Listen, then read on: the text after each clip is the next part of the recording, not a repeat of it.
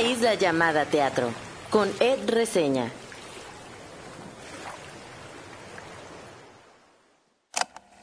Me acuerdo cuando tenía 16 o 17 años y fui a ver una adaptación de Edipo Rey, una producción que iba del DF en ese entonces a Mexicali.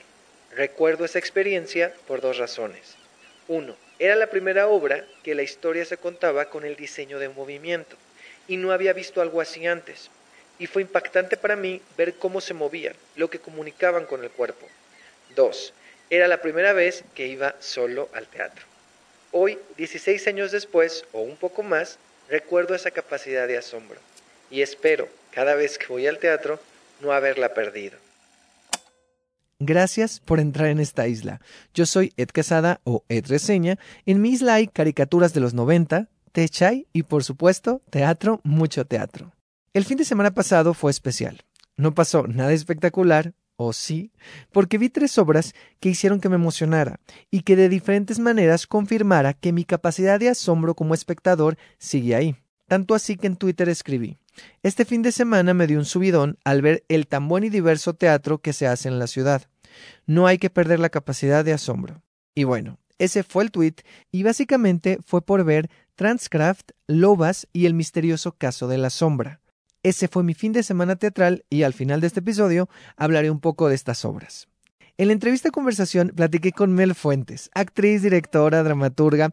Hablamos de Blanco Fácil, que es su debut como directora, también de Noche de Reinas, que todavía sigue en temporada, y por supuesto de Junio en el 93, y hasta hablamos de Tierra Firme, que es una obra donde ella es coautora. Hablamos de esto, pero también de otros temas, de lo que significa la actuación para ella y de su paso por Lenat. Fue una conversación enriquecedora para mí y espero que para ella también. Me dio mucho, me dio mucho gusto que estuviera aquí y la verdad estuvo muy buena la chorcha. Pero bueno, sin más, vamos directo a la entrevista.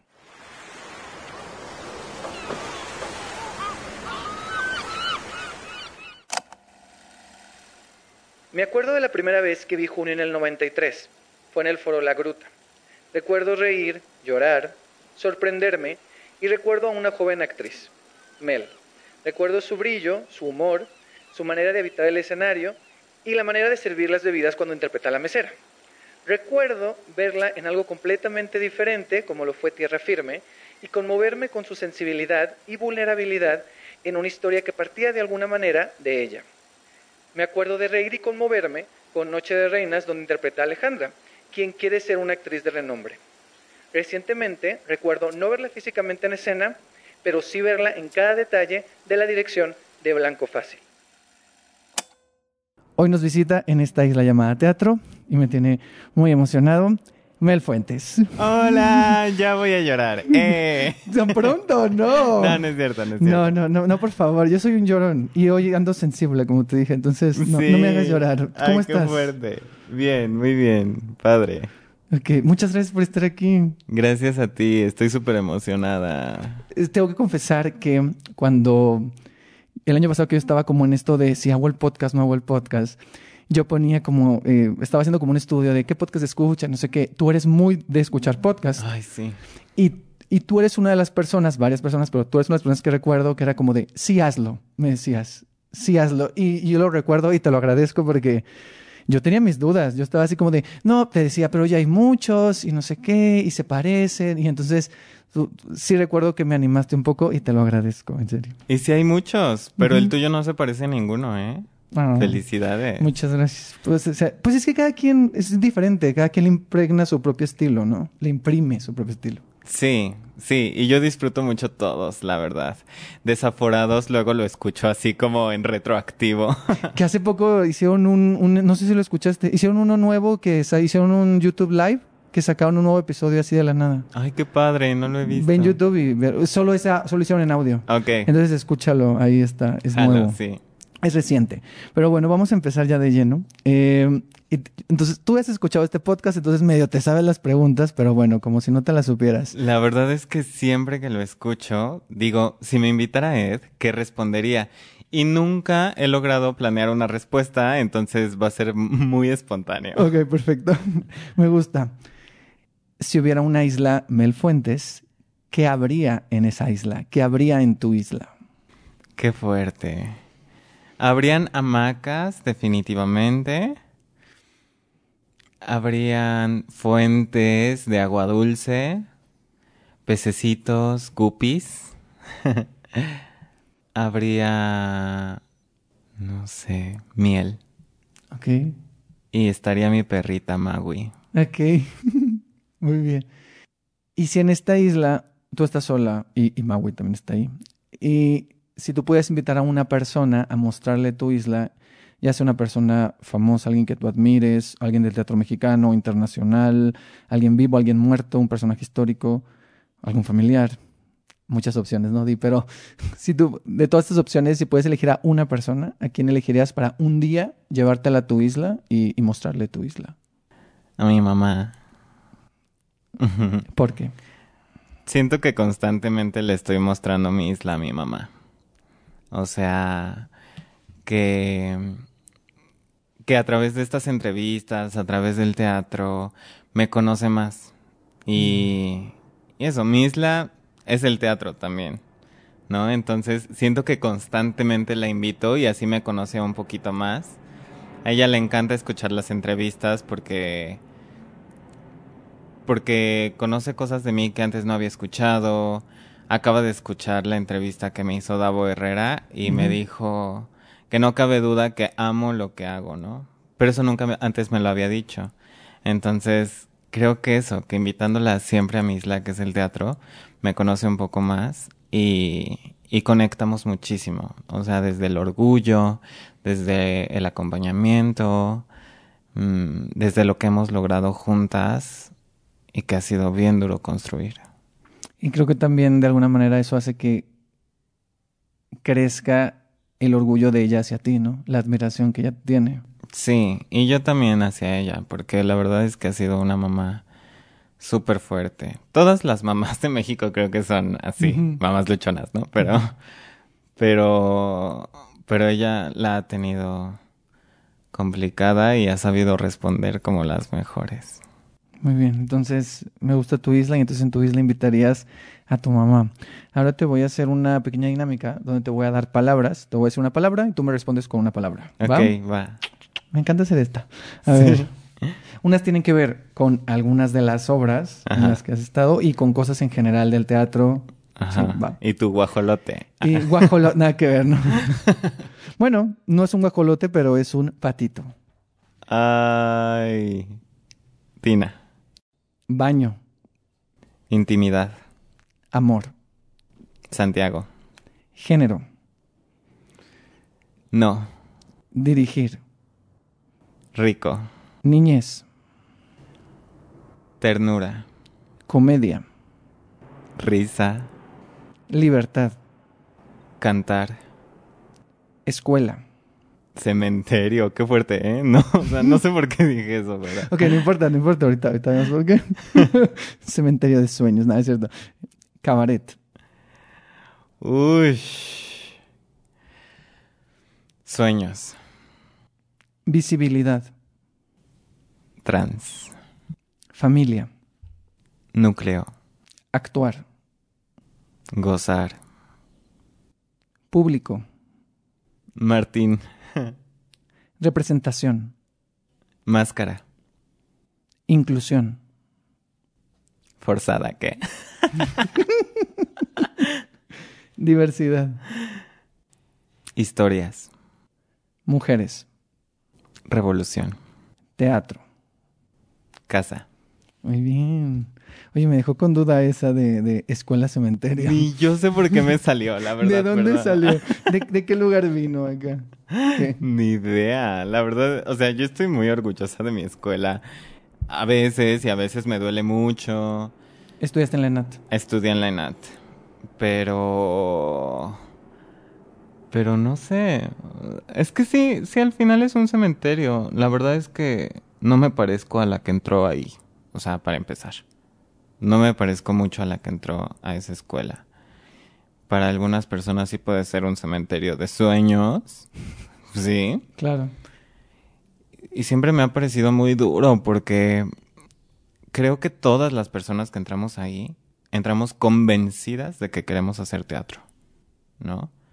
No, no, hay- no hay duda. Y el filtro a veces es tan incisivo, entran tan poquitas personas que yo estoy casi segura de que se quedan afuera, bueno, mucha gente muy talentosa y con mucha voluntad.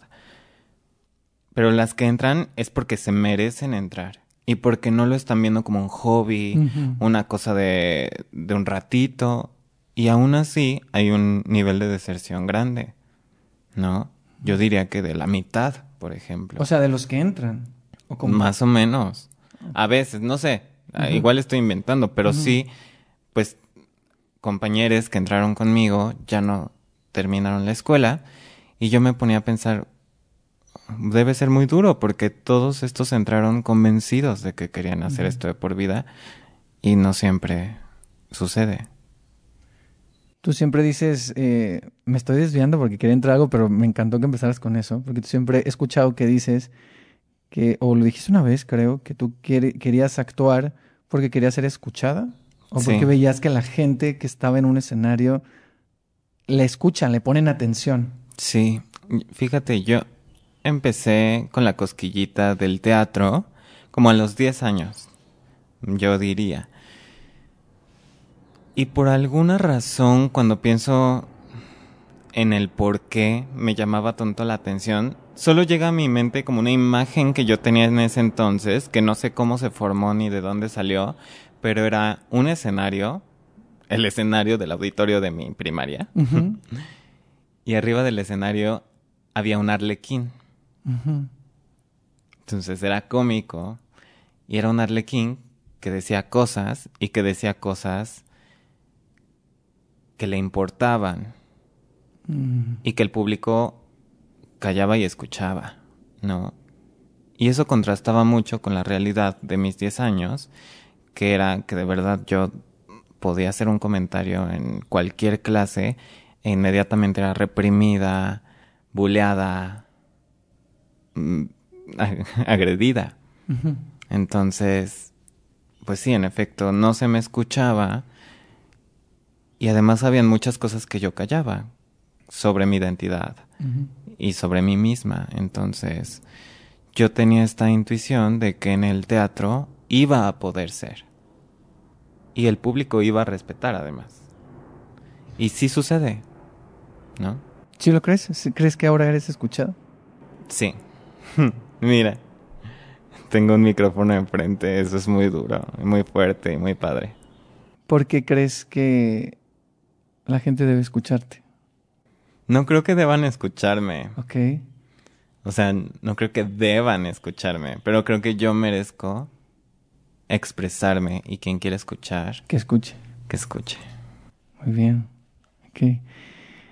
Vamos a entrar a Blanco Fácil. Ahorita estás en. Bueno, ahorita vienen como todas tus obras así de repente. Blanco Fácil, Noche de Reinas y Junio del 93. Y Blanco Fácil, aparte de ser actriz, es tu debut en la dirección. Sí. Blanco Fácil ocurre en un baño y cuenta la historia de Santiago Salazar, un hombre trans. ¿Qué más pasa en esta historia para la gente? Yo ya sé, yo ya la vi, pero cuéntanos un poquito de qué va Blanco Fácil. Santiago Salazar nos invita a ese espacio íntimo que es su baño y nos empieza a contar su vida, ¿no? Desde que era muy chiquito y se enamoraba de... se enamoró por primera vez de un niño suizo de su escuela y que no lo pelaba, ¿no? Y después fue creciendo y se enamoró de otros dos que no lo pelaban. y luego se dio cuenta que le gustaban las niñas, que sí lo pelaban, pero lo trataban feo. Y bueno, nos empieza a contar eso, ¿no? También sus primeros empleos, cómo se las jugaba, cómo fue ese proceso de encontrar su identidad, primero en la atracción, luego en quién es, en habitar su masculinidad. Y además nos cuenta el, los altibajos de esas relaciones, que a veces eran violentas. Sí, justo una de las cosas que me, me sorprendió a mí de la obra era esta idea que tiene que ver con, con, la, con la violencia en las relaciones. O sea, es una obra acerca del amor y acerca de la necesidad de, de las personas de ser amadas, de ser queridas, de ser respetadas. Y, y algo que me sorprendió es, es cómo incluso, y se me hace algo muy valioso de Blanco Fácil, que es poner en la mesa ya no solo el decir, ok, esta es una historia que habla acerca de un hombre trans, sino hablar acerca de las, de las violencias incluso en estas relaciones que podría parecer de, ok, ya no están los roles de hombre y mujer tal vez, pero, pero sigue habiendo ciertas violencias que tenemos más allá de, la identidad de género y todo eso. Y se me hace muy valioso eso que, que se ponga en la mesa, ¿no? Sí, darnos cuenta de hasta dónde nos afecta este sistema en el que estamos insertados, ¿no? O sea sí nos afecta en nuestra expresión, sí podemos llegar a recibir violencias en la calle. Y creo que eso ya lo sabemos. La gente que vamos al teatro, la gente que nos cuestionamos, que estamos en un proceso de deconstrucción, ya sabemos que las personas trans a lo mejor no la viven fácil. Pero además decir, nos alcanza hasta en la disidencia más disidente.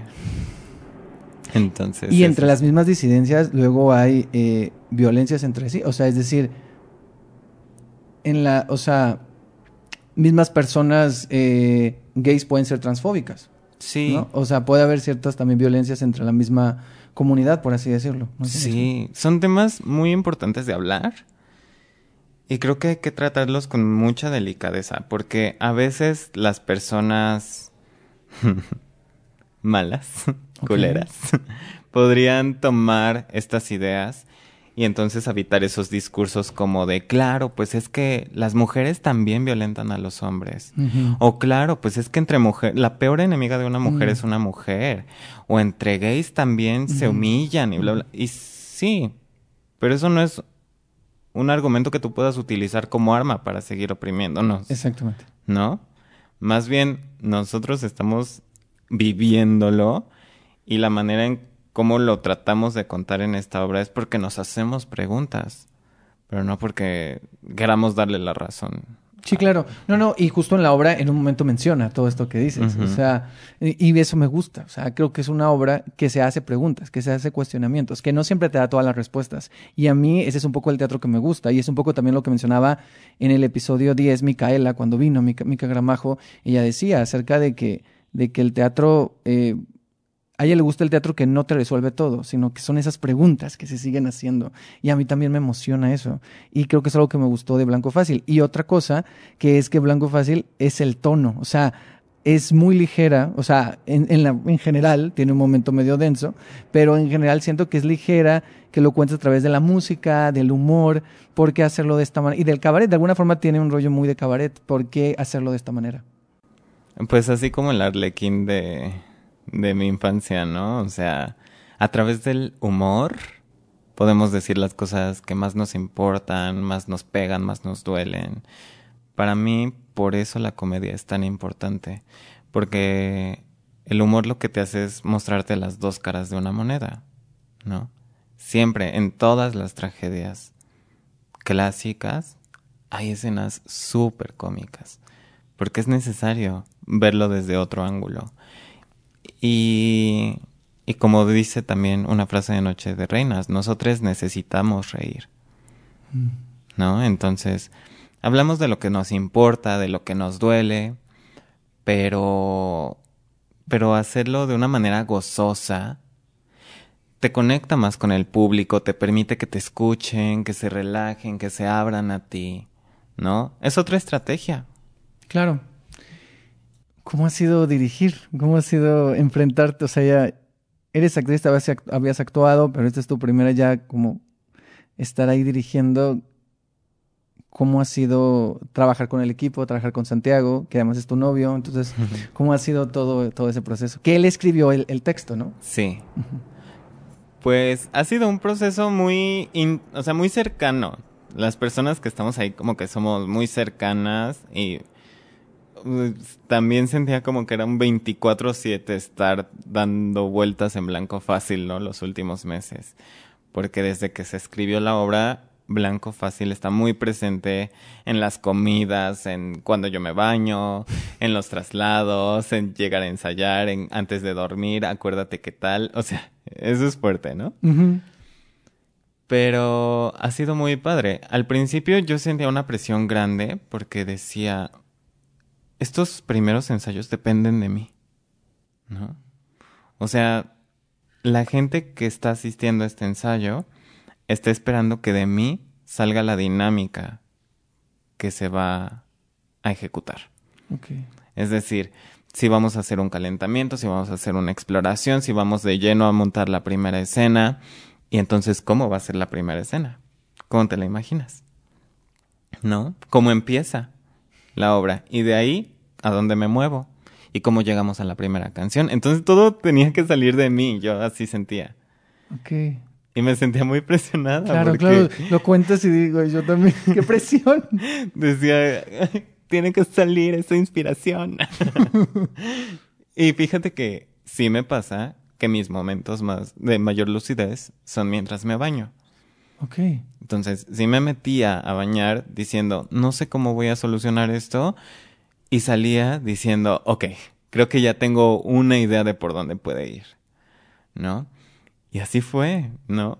Yo, la verdad, mi mayor referente para la dirección es Martina Costa, sin duda, porque me ha dirigido como estudiante, como actriz, en junio, hemos tenido varios procesos muy intensos. Y yo siempre he admirado su manera de hacerlo y siempre me ha acomodado mucho por su estructura. Creo que es una persona muy estructurada, que a mí me funciona su manera de dirigir, y también otras, pero, pero esta como que se siente bien. Me gusta que siempre hay un trabajo de mesa mm. y siempre nos metemos a analizar el texto, ¿no? Y ah, yo disfruto muchísimo platicar sobre esta obra que vamos a hacer. Y disfruto muchísimo que no, siempre nos manda referentes como de películas o de textos. Siempre está presente eso. Y algo que yo noté es que llegaba a los ensayos de junio, por ejemplo, con su libreto rayadito, donde tenía pequeños diagramas. Por ejemplo, la escena del centro de Jalapa, que es de las primeras. Él dibujó la banca y habían cuatro círculos en donde decía aquí va Mel, aquí va Baruch, aquí va Miguel y aquí va Medí. Y, en, y, flechas de cómo, hacían, cómo eran los traslados, en qué, en qué texto cambiábamos de lugar, en qué texto se paraba uno y se sentaba otro. O sea, él ya tenía un mapita de qué iba a pasar con cada segundo que pasaba la escena. Wow. Y yo decía, wow. O sea, no siempre te tienen que decir A, B, C, D. Pero admiraba mucho que él ya llegaba con un trabajo previo. Y después él creo que es abierto a adecuarse, ¿no? O sea, creo que también recibe lo que proponemos y también hay una libertad ahí dentro de esa estructura. Pero él ya había hecho su chamba. Y pues bueno, con esa vara tan alta, claro. yo creía o yo sentía y sigo sintiendo que si llegas a dirigir algo, tienes que llegar con un trabajo previo sólido que sostenga lo que suceda en el ensayo. Y aquí tú sentías que, o sea, en el proceso de Blanco Fácil, ¿sentías que no tenías esa, estructura o que la fuiste encontrando? La fui encontrando, pero habían ensayos en donde decía, de aquí ya no se me ocurrió nada. Entonces, exploremos. Claro, claro. No, pero al final de cuentas también, o sea, cada persona tiene una manera diferente de dirigir, ¿no? O sea, la dirección se aborda de diferentes lugares. Al final de cuentas, Martina Costa tiene mucha influencia en, en ti de alguna manera como actriz, por lo, todo lo que has mencionado. Y, y, entonces dices, claro, él es muy estructurado, entonces igual y sé que la estructura le funciona, igual y a mí me funciona, o igual, o sea, que tú digas, pues a mí me funciona, pero igual y a ti no te, no te funciona, o te funciona de otra manera, ¿no? O tienes ciertas cosas estructuradas y como dices otras, las vas encontrando en el camino. Sí hablando de dirección, hay algo que quería preguntar. Justo cuando terminé dije, esta se la voy a preguntar. Porque me parece que en el cabaret, o en general en el teatro, ¿no? Y, y eso también lo decía, lo decía eh, Mica Gramajo. Eh, ella decía que las obras son bichos raros, entonces que se pueden ir como transformando. Entonces, por ejemplo, yo ella, ella en sus obras, en, algunas de sus obras que ella ha dirigido, como Eco, como Tropel de Mariposas, tú ves una temporada y la otra es diferente y va cambiando porque ellos se generan nuevas preguntas. En el caso de Blanco Fácil, ¿tú crees que Blanco Fácil es algo de, ok, este texto ya está, esta primera temporada que acaba de pasar en el 77 ya está? Eh, y así va a ser siempre? ¿O crees que pueden ir ajustando cosas? Decir, este chiste igual y no pega tanto, cambiémoslo, o este sí pega y este reforcémoslo, cambiemos esto, arreglemos esto, o cómo lo ves tú, cómo concibes tú este proceso? ¿Crees que cambia? ¿Crees que ya es lo que es? ¿O cómo lo ves tú? Yo creo que para como yo soy, me convendría muchísimo que se quedara así como está. Ok. Porque yo como que siempre estoy persiguiendo la estabilidad. Ok. ¿No? Cuando vino la pandemia, pues, como a todas las personas, yo decía, ¿por qué? O sea, enfrentarme a este nivel de incertidumbre es lo que siempre he odiado en mi vida. Mm. Siempre lo evito. Pero es inevitable. Claro. Entonces vienen estos momentos desestructurados en donde no sabes qué viene y los sufro. Mm. Entonces trato de decir, ah, ok, mi confort está en la estabilidad, en decir, esto ya está cerrado, ya quedó, pero el teatro no es así. Entonces siento que mi responsabilidad es romper eso para hacerlo cada vez mejor. Porque sí, hay obras, o sea, yo agradezco cuando las obras evolucionan. También lo escuchaba sobre Now Playing, ¿no? Exacto. Que ha tenido como muchos tratamientos. Ha tenido tratamientos y cambian. Algunas escenas han cambiado cada temporada. Y eso creo que llegará su momento y lo haré. Ok.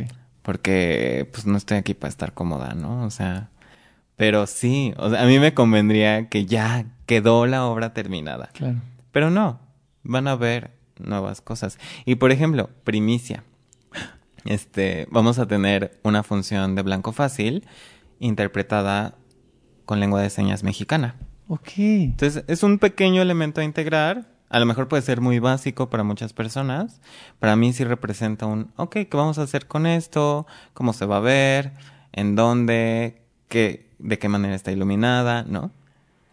Y entonces, bueno, es inevitable. El teatro te lleva a eso, a que siempre son espacios diferentes, y justo el cabaret es, es padre, ¿no? Y yo también escuchaba como de, ok, si un chiste no funcionó, se quita para la siguiente función. Bueno, yo no soy tan drástica, yo intento que mis chistes funcionen. Claro, claro. ¿No? Y trato de ver si hay como un elemento técnico que solucionar. Pero también creo que sí, que ese desapego, esa apertura a transformar tu producto y tu bebé es valiosa y vale la pena. Claro. ¿Cuándo va a ser esa función? Esa va a ser el 11 de junio, dentro del, de la temporada del Teatro Benito Juárez. Okay. La del 11 va a ser interpretada con lengua de señas mexicanas, así que si por favor conocen a alguna persona sorda que crean que pueda disfrutar del teatro, invítenla. Sí, más adelante ahorita, terminando este bloque de Blanco Fácil, vamos a mencionar porque acaba de terminar la temporada en el 77, pero vienen dos nuevas temporadas de Blanco Fácil en, el, en este mes de junio. Entonces, ahorita los vamos, las vamos a comentar. Para ir cerrando esta parte de Blanco Fácil, em, yo he escuchado en otras entrevistas, justo en la de Davo, que tú decías que en un principio el baño no estaba. O sea, la obra ocurre en un baño, pero en el texto no indicaba que había un baño. ¿Por qué la idea de que hubiera, de que fuera un baño y qué otras cosas tú, tú fuiste aportando como de, podría pasar esto y podría haber esto, y, ¿sabes? Sí. Bueno, tampoco fue tanto una ocurrencia. Al final, Santiago hace alusión a una regadera, mm. como de pasadita, y yo me agarré de ahí y dije, estaría padrísimo que se terminara bañando. Yo enferma de realismo, de quiero agua de verdad, no sé cómo vamos a conseguir una cabina para que se pueda meter y bañar, ¿no? Eso se fue transformando, obviamente, gracias a la magia del cabaret. No tuve que gastar en una instalación de regadera, pero... Pero sí, ¿no? O sea, de ahí lo tomé. Y de ahí como que se va desdoblando todo, ¿no? Ayer le estaba platicando a mi mamá cómo surgió la idea del patito de hule. Y es que literalmente tampoco teníamos el título de la obra. Mm. El título solo es una frase que decidimos después tomar para ponerle el título, ¿no? Y entonces, sabiendo que se iba a llamar Blanco Fácil, yo estaba en Pinterest, literal, buscando imágenes para ponerle una foto de perfil a nuestro grupo de Blanco Fácil. Y entonces yo estaba buscando como este tiro al blanco. ¿no? Y de ahí me llevó a una imagen relacionada, parecida, en donde era el tiro al blanco, pero atrás tenía una paloma. Y luego el tiro al blanco, pero atrás tenía una nutria o una ardilla. Ok. y era como, como eso, ¿no? Como de casa. Y yo dije, ay, mira, pues, es- o sea, como ideas para el cartel, estaría padre Santiago, en vez de la nutria o la ardilla o la paloma, con el tiro al blanco enfrente. Y entonces también la guardé.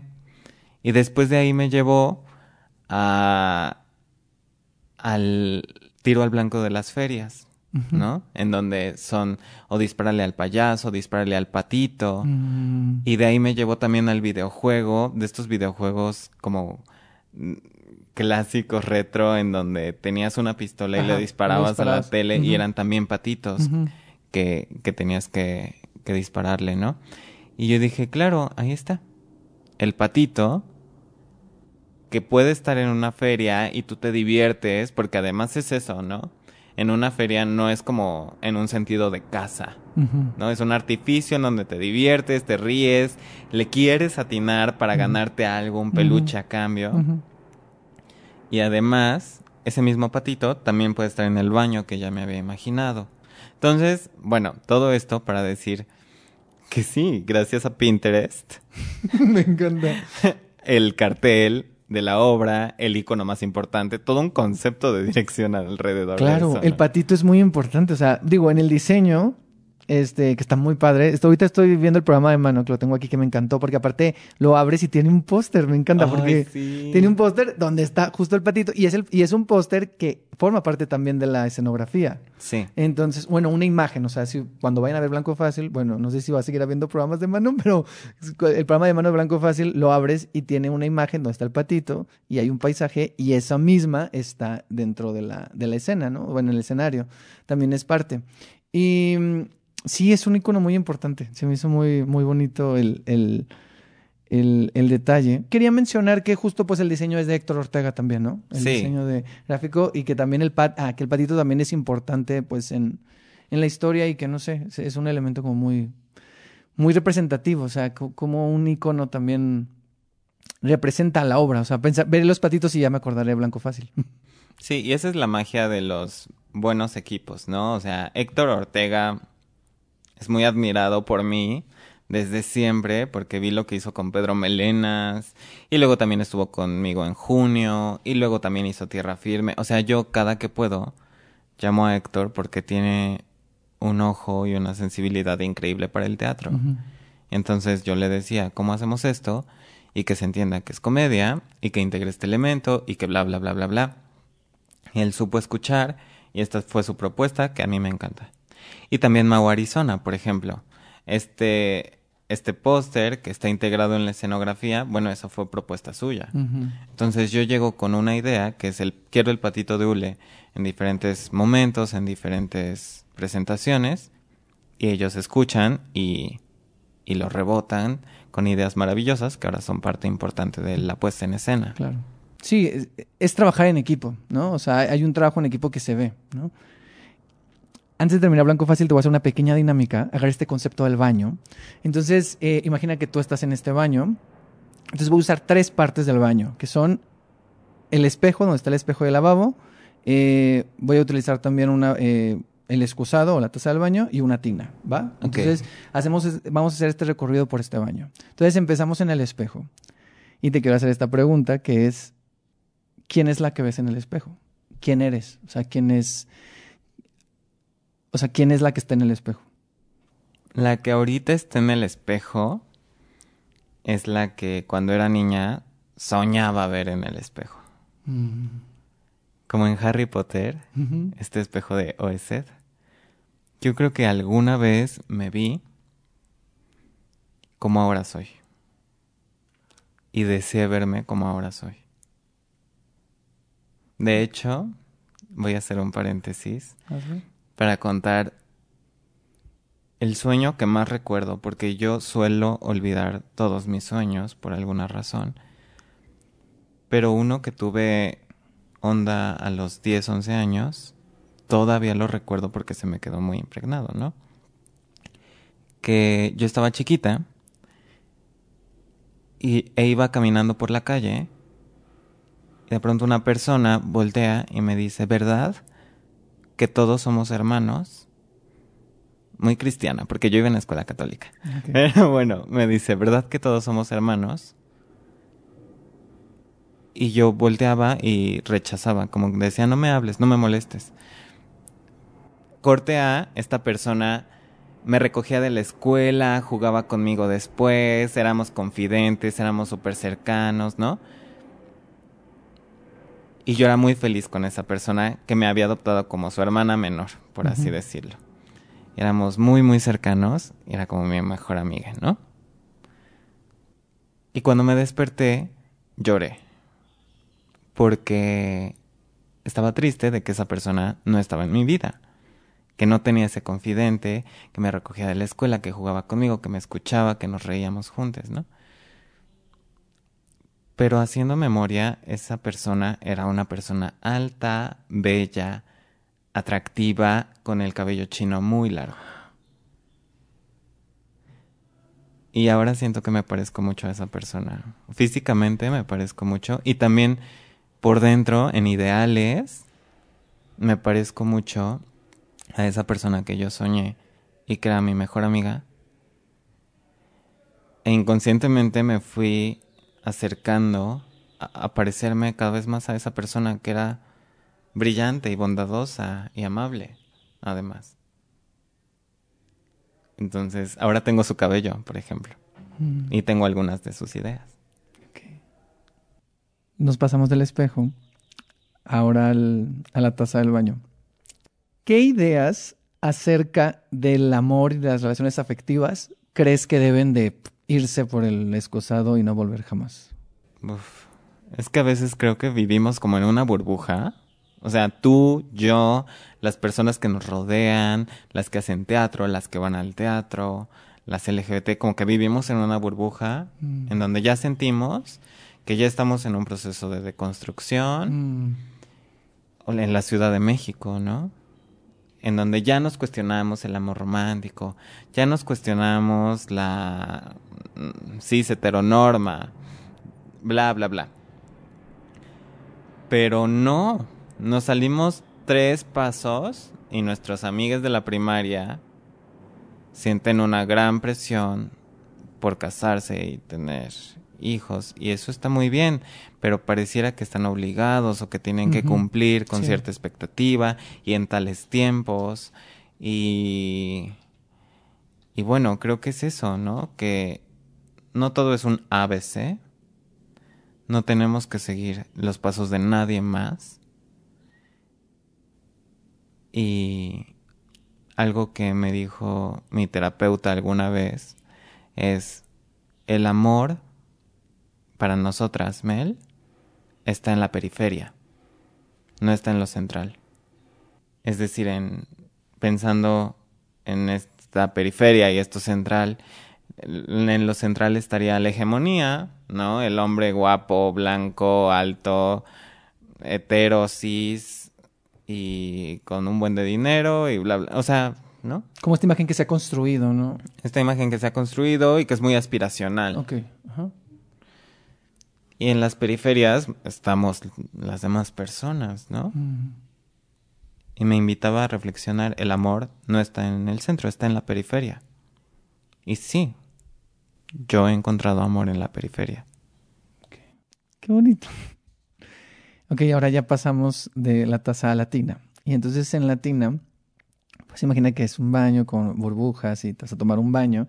Y pienso en la tina también, sí como un momento de relajación, pero el baño lo pienso también como algo que, que te renueva. O sea, yo cuando me meto a bañar me siento como otro, como nuevo, ¿sabes? O sea, Sí. o sea, o sea, estoy todo fregado, o sea, no sé. Por eso a veces me gusta bañarme antes, en la noche antes de dormir o en la mañana, porque a veces amanezco todo fundido y digo, yo necesito renovarme porque si no puedo llegar así todo zombie. Entonces me baño y me siento, por un momento, eh, una nueva persona. Sí. Entonces, mi pregunta es, eh, ¿qué ideas acerca, acerca de las personas trans crees que se pueden renovar? O sea, ¿crees que a lo mejor son de una manera y la gente ya podrían irse transformando?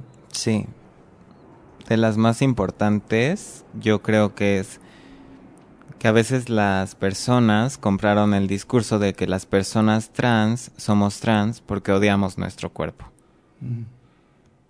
Ay, bueno, es que transicionó porque odiaba cómo se veía antes, odiaba sus genitales y siempre fue infeliz hasta que pudo transicionar y otras, bueno, se van hasta que se opere, Mm, por ejemplo. ya. Y no.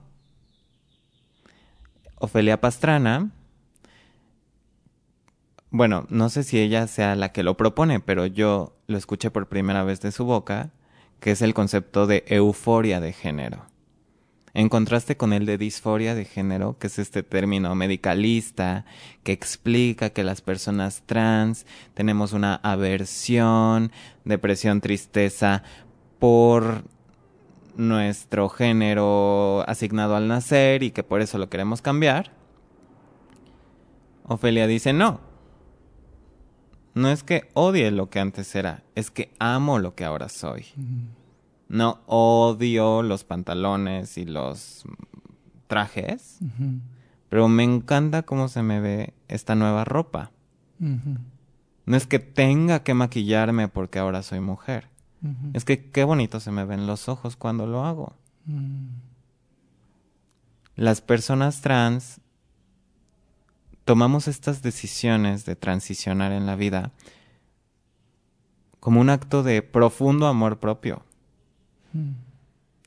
Porque ¿quién, si no es quien se ama profundamente, decide transformar su vida parcialmente o por completo para buscar la felicidad? Para buscar habitar su propia piel de manera más libre. Se trata sobre ser feliz. Y si tomas decisiones en función de ser feliz, son decisiones desde el amor propio. Claro. Muy bien. Y bueno, hemos terminado esta, esta dinámica. Imagina, ya saliste de bañarte y ya te ves fabulosa y ya te vas a actuar o a bailar o a lo que quieras. Eh, ¿Qué puede esperar el público al venir a ver Blanco Fácil? Al, al- al ir a ver Blanco Fácil. se puede reír, puede divertirse muchísimo, puede escuchar ideas que antes no había escuchado y también, muy importante, puede abrir su sensibilidad, tal vez por primera vez, hacia un hombre trans, que va a estar a unos metros de nosotros platicándonos de primera mano su vida, sus experiencias porque al menos es la primera vez que yo veo a un hombre trans en un escenario aquí en México. Creo que es muy importante y creo que es muy digno de escucharse. Entonces, vamos a escucharlo de primera mano. Nadie nos va a venir a contar que si los trans, bla, bla, bla. No, él nos va a venir a aclarar cómo lo vive él Claro. y cre- creo que eso ya es una gran oportunidad, o sea, que hay que tomarla. Sí, sí, totalmente. Y vienen ya dos temporadas eh, de Blanco Fácil, que la primera es dentro del, dentro del ciclo, a ver si me lo sé, porque siempre- lo voy a- no lo voy a leer. Lenchas ah, musculocas, no, es el- lenchas vestidas y musculocas. Sí. Ya lo leí, lo siento. es el ciclo que se hace en, en teatros de la Ciudad de México. ¿Y qué fechas van a estar? Vamos a estar del 8 al 18 de junio, de jueves a domingo. Son dos semanas de jueves a domingo. En el Teatro Benito Juárez, En el Teatro Benito Juárez. que es grandecito. Lo es. Ok, así que vayan, ahí va a estar la primera opción, pueden ir a verla ahí en, en ese ciclo, del 8 al 18. Y si no la pudieron ver ahí, el siguiente fin de semana va a estar en el ciclo de albricias eh, diversas en el Centro Cultural del Bosque. Sí. Y ahí va a estar del 22 al 25. Así es. Ok. Y se nos atraviesa la marcha. Claro. Entonces, vénganse, aunque sea con los tacones en la mano, las rodillas todas raspadas, la peluca volteada, pero vengan a Blanco Fácil. Muy bien. Ahí están esas dos opciones, bueno, esas dos temporadas que van a seguir de Blanco Fácil para que vayan a, a verla. Y ahora vamos a pasar a Noche de Reinas. Eh, que está en temporada ahorita en el Centro Cultural del Bosque, en el Teatro El Galeón. Y Noche de Reinas a mí me, me o sea, es este grupo, eh, son seis mujeres trans y un hombre trans, tratando, tratando de hacer, eh, de hacer Noche de Reyes de William Shakespeare, pero básicamente se quedan en las audiciones. Sí. y, y, algo más, ¿no? Eh, a mí algo que me interesa mucho y me gustaría que se lo puedas explicar es este proceso, o sea, cómo eh, empezó siendo un proceso con unas con unas personas, después con otras personas y cómo ahora se vuelve una capa de representaciones en muchos niveles, porque entonces son ustedes interpretando al elenco que estaba antes, pero a la vez interpretando o queriendo interpretar a los personajes de William Shakespeare y hay algo de ustedes ahí también. Entonces hay como una cuestión de representación muy interesante. Entonces también para la gente, cómo, qué es Noche de Reinas y cómo ha sido este proceso. Sí, el origen de Noche de Reinas proviene de un trabajo de tallereo con las con algunas de las chicas de la casa de las muñecas tiresias, que es una casa hogar para mujeres trans, para personas trans que viven en situación de calle, en drogadicción, alcoholismo, que han sufrido trabajo sexual de explotación o son migrantes. Y allá César Enríquez inició este tallereo del cual surgió una dramaturgia y ellas dieron las primeras dos funciones de Noche de Reinas en el Teatro del Hormiguero. Pero este grupo se disolvió porque algunas se mudaron de la ciudad, algunas reincidieron en en sus circunstancias, algunas tuvieron que modificar su vida y ya no pudieron seguir siendo parte del proceso. Y entonces se convocó a un segundo elenco y ahora estás viendo al segundo elenco que da vida a estas primeras, ¿no? Se respetan sus nombres, sus historias por completo y se les da un pequeño twist. O sea, creo que todas las que hemos pasado por ahí, desde el primer elenco, hemos aportado. Ellas aportaron sus historias, quisieron adecuar sus vestuarios, también llegamos nosotras y yo dije, ay, ¿y si mejor me pongo esta fajilla en vez de mm, esta otra? ¿Y si me cambio de orden el vestuario? ¿Y si me y si utilizo tales colores? Entonces como que le vamos dando nuestra nuestro toque. Claro. Y ahora, bueno, tenemos un elenco integrado por Santiago y por mí, que somos actores, por Terry, que es una grande de los escenarios y del cabaret y de los antros de República de Cuba y de muchísima historia. Y por otras chicas que tienen sus propias historias, ¿no? O sea, Cari es estilista, cada quien hace su vida, algunas dentro y otras fuera del teatro. Claro. Y es una obra que siento yo que es cabaret, porque yo es la segunda vez que la veo en esta temporada. Y me di cuenta que tiene mucho, tiene este toque del cabaret, que son como estos, eh, estos chistes como políticos que tienen que ver con la situación actual, ¿no? Y entonces me gusta que tiene también esta, esta riqueza, ¿no? Hay canciones, o sea, creo que también es, es divertida, pero tiene un momento que a mí se me hace muy emotivo, que tiene que ver con, de, de alguna forma ustedes le hacen un homenaje digo, no es spoiler, creo, o, dime si es spoiler, este, un homenaje a, a estas mujeres que están representando, ¿no? A las, a las primeras chicas, ¿no? Hay un momento, creo que muy emotivo. Te quiero preguntar, eh, ¿cómo fue para ti? Porque de alguna forma tú estás interpretando, haciendo homenaje a Alejandra, ¿no? Que es, es, es de alguna forma el personaje que estás, que estás interpretando, que también quiere ser una actriz de renombre. Sí. Pues justo es un momento en el que logramos conectarnos quienes estamos interpretando con los personajes que interpretamos. Y entonces buscamos ese punto de coincidencia en el cual sí, somos mujeres trans, eso nos conecta, pero también gozamos de ciertos privilegios, las, las circunstancias son distintas. ¿En qué nos podemos identificar con esta otra? ¿No? Y entonces lo que yo encuentro es que Alejandra soñó con ser actriz, igual que yo soñé con ser actriz de chiquita. Y cada una tiene sus, sus motivaciones y sus razones, pero, pero ahí vas conociendo y conectando. Y algo que es muy importante para mí, tanto en Blanco Fácil como en Noche de Reinas, y creo que en cualquier obra que hago, es que el público, quien sea, se dé cuenta que no estamos tan alejados, ¿no? Y entonces haciendo estos espejeos entre Alejandra, Mel y tal vez quien lo mira, podremos encontrar puntos de coincidencia y de empatía. Sí, justo. O sea, justo creo que hay una, hay una invitación a la, a la empatía y a esta idea que, que, que dices, que me parece muy importante, que es de no somos tan diferentes. ¿Sabes? O sea, la gente piensa de, ah, claro, sus historias no tienen nada que ver conmigo, porque seguro, o sea, obviamente hay una cuestión de, de, de, de, mm, de, de lucha, de momentos difíciles, pero tampoco es como que todos tenemos, o sea, no estoy minimizando, pero no sé si lo que quiero dar a entender es de que pareciera que, que hay una división muy amplia, ¿no? Y entonces hay una división muy amplia entre, ah, tu experiencia es muy diferente a la mía y entonces yo no la voy a poder entender nunca, ¿no?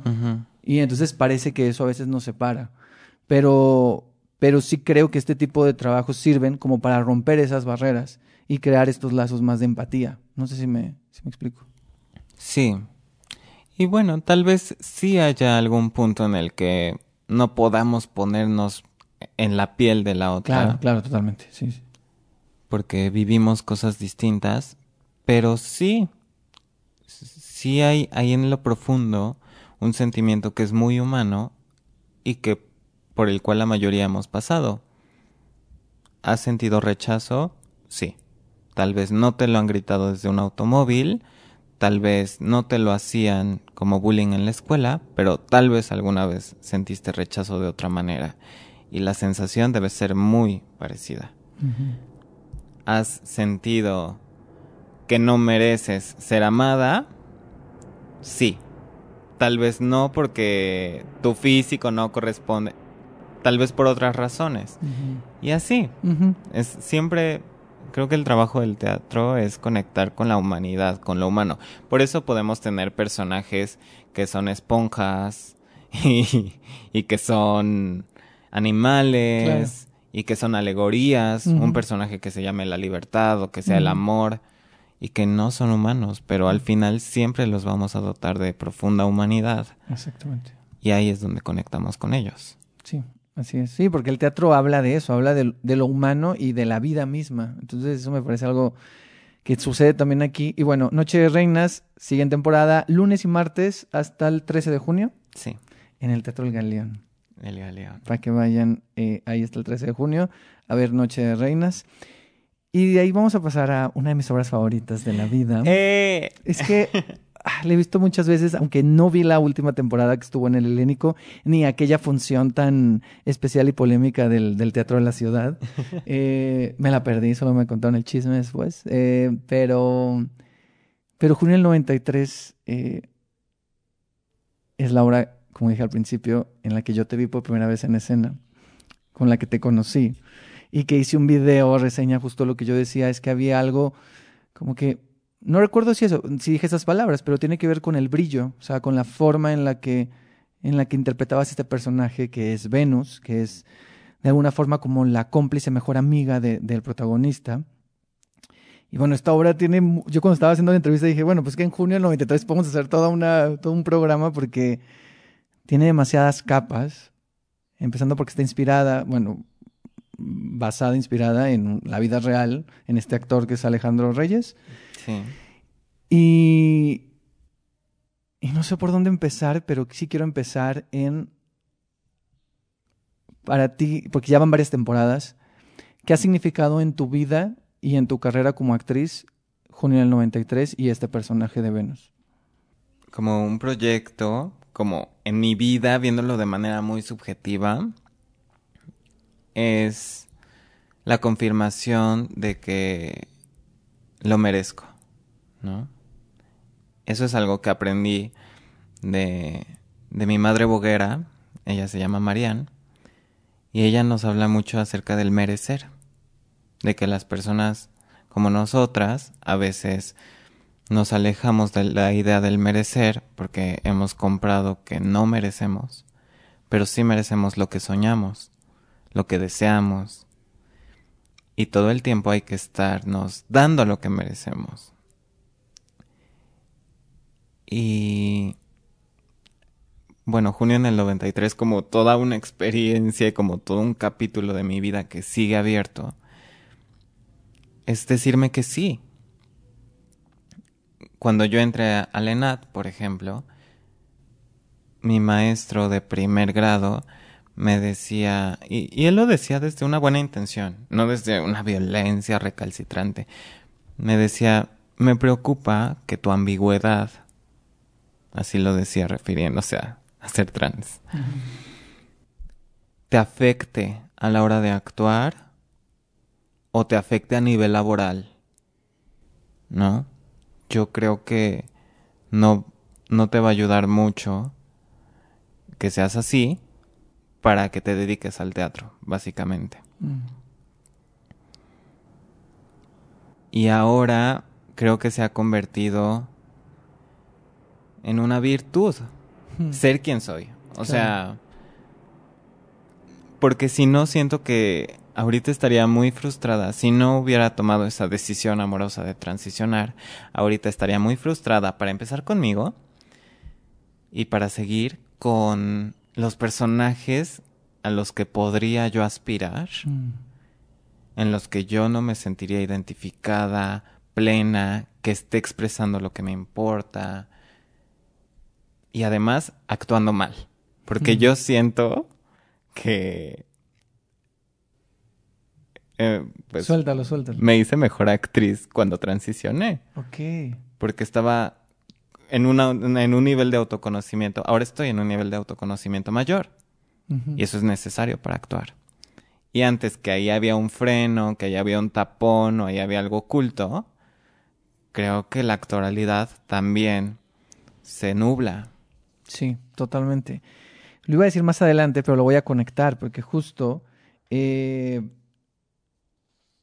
pude leer lo que eh, ¿Qué era? ¿Como tesis o qué? E-, ¿Era, era, Sí, mi tesina. Era tu tesina, ok, sí. Tu tesina de que terminaste en Lenat, eh, te pedí el texto porque lo quería leer. Y en ese texto, pues cuentas tu experiencia en Lenat, cuentas todo esto que dices de, justo cuentas esa experiencia de ese profesor en el primer año, cuentas tus experiencias en los diferentes, en las diferentes montajes que hiciste durante la escuela. Y me parece muy interesante cómo tú te ibas dando, tú ibas descubriendo cosas, ibas reconociendo cosas a través de los ejercicios, de las materias, ¿no? Pero también mm, se iban revelando cosas de los demás, de los profesores, de las profesoras, de los compañeros, ciertos comentarios, ciertas situaciones. Entonces, eh, eh, es, fue muy interesante poder leerlo. Pero estoy buscando aquí algo que, que, mm, que que quiero leer, que justo tiene que ver con esto que dices que sientes que te has convertido en mejor actriz después de transicionar, porque tiene mucho que ver con... con... Ah, no lo encuentro, pero pronto lo voy a encontrar, lo prometo. Este... que tiene que ver con esto de, de, de qué es para ti la actuación. Entonces, ya lo encontré y quiero leerlo. La capacidad de actuar con verdad, si es que eso existe, implica haber emprendido un proceso de autoconciencia, la conciencia libera al actuante. Saberme capaz de toda acción humana y de performar desde cualquier posición en el espectro del género humano me permite actuar sin prejuicios que me bloqueen. Por eso insisto en la importancia de que los docentes y actuantes comprendamos que lo que hace especial a cada, a cada artista es su singularidad y que esa singularidad es la que hay que explorar y empoderar. Sí. Y me encantó esa frase. Y, y creo que tiene que ver con lo que dices. Sí, lo único que le podemos ofrecer al público es lo que sí somos. No podemos estar buscando ofrecerles lo que yo quisiera que hubiera sido o lo que nunca voy a poder alcanzar, pero no, no, no, no. Lo que soy hoy es lo que yo le ofrezco al público. O sea, si hoy tengo un dolor de panza y, y tal, bueno, pues con ese dolor de panza hago mi mejor presentación.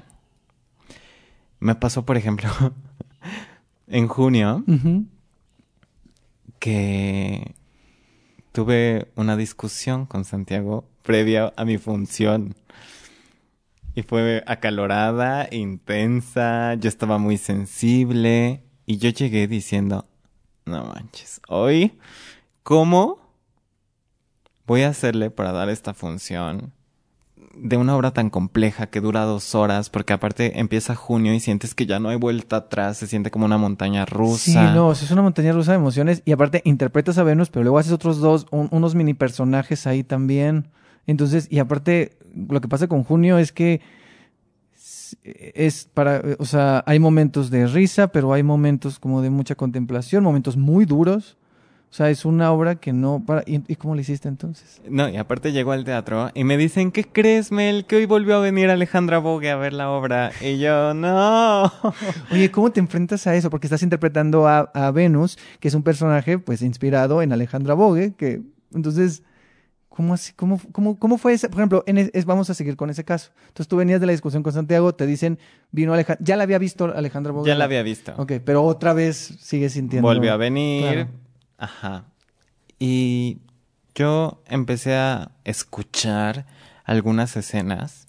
Empecé a sentir cosas que yo no había sentido antes. A recibir frases que yo no había puesto tanta atención o dimensión de lo que significaban sobre el amor, sobre las relaciones. Y empecé a significarlas de manera distinta.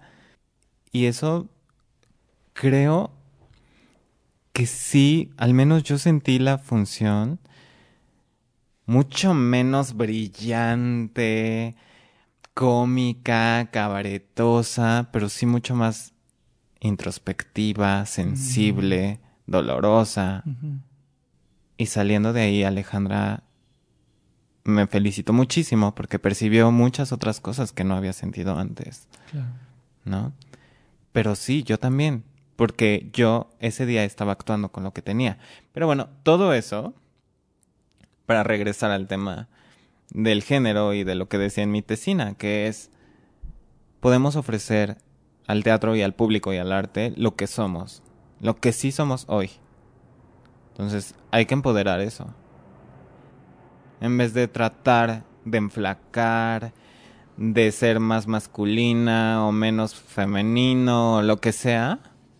No, no, no. Con este cuerpo que yo soy, con esta alma que yo soy el día de hoy, puedo conectar con el público. No necesito ne- de nada más. Y si me estoy peleando con eso, si nos enseñan a pelearnos con lo que somos, nada más nos estamos poniendo el pie, la verdad. Sí, que eso justo también es algo que, que en su momento también decía que en la escuela le decían mucho también a, a Mariano, Mariano Ruiz. ¿no? O sea, esto de no tienes que ser tan amanerado, no tienes que ser de esta forma. Y entonces como que hay un bloqueo ahí, ¿no? O sea, al final de cuentas no te está permitiendo. O sea, e- esto que también dices justo en la tesina, que voy a decir el nombre porque ya lo encontré, el teatro como espacio para la deconstrucción del género. Y en eso que dices de actuar a partir de uno, o sea, no volverte otra persona Sí. sino a partir de ti. A- Esa idea y cómo la desarrollas y luego pones a eh, frases de otras personas como Muriel Ricard y otras personas que hablan de esto también de yo no soy otra persona, o sea, soy Sí. yo, pero estoy tal vez en otra estructura, ¿sabes? O sea, habitando, pero desde, desde ti, Sí. desde uno mismo, desde una misma, y eso me parece importante. Es muy chistoso. Y es algo que parodiamos en Noche de Reinas, ¿no? Que esta noción de que los actores o las actrices nos vamos en el personaje y entonces yo sentí que me poseía y se me metía por quién sabe dónde y hasta no sé dónde y de pronto yo ya era otra. Y después termino la función y tengo que irme 40 minutos a sacudirme el personaje. Ay, no manches. Sí, ya. No, yo me voy por unos tacos, la verdad. Me encanta, sí, es que es lo que hay que hacer, o sea... Sí. Claro. Eh, siguiendo con junio del 93, eh, Venus, Alejandra Bogue, eh, hubo un momento muy bonito en la ceremonia de los Metro, donde las dos presentaban un premio juntas. Eh, ¿Cómo fue al principio saber que estabas interpretando a alguien o un personaje que está inspirado en alguien de la vida real? Eh, ¿cómo fue construir este personaje? Decir, ok, igual y no hacemos una imitación, pero ¿cómo, cómo, ¿cómo le hacemos? O sea, ¿cómo fue para ti hacer eso? Y también después, ¿cómo fue la primera vez que ella fue a verte? Sí. Bueno, desde que yo recibí el texto y que tenía conciencia de que ese personaje estaba inspirado en Alejandra Bogue, para mí fue un big deal. O sea, algo trascendental en todos los sentidos. Porque además yo a ella la admiro muchísimo. Desde siempre, yo la conozco desde que yo era chiquita y era un referente, de los pocos referentes que existían. Una vez caminando por la condesa nos cruzamos y solamente me sonrió. Y entonces, no sé, yo, yo, yo ahí sentía una conexión desde ese instante, ¿no? Ajá. Y yo, la primera vez que leí Junio, la hacía como súper emocionada de decir, esto es una ficción que Alejandro dejó y que después Luis Mario le dio su propia mirada y le dio estructura. Pero en el fondo, fondo, fondo, aquí está Alejandra. ¿No? Y entonces me emocioné muchísimo al leer esa primera vez la obra. Y me parecía muy imponente la idea de interpretar un personaje inspirado en una persona con una personalidad tan marcada, tan distintiva, tan icónica. Porque a la Vogue la identificamos. Claro. Y además identificamos a sus personajes. Y a Betty Veo 5 y bla, bla, bla.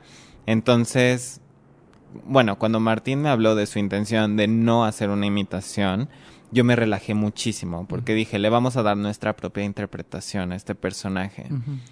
Y entonces, de Alejandra, yo intento tomar un poquito cosas más esenciales. O sea, siento que un poco el ritmo. Ok.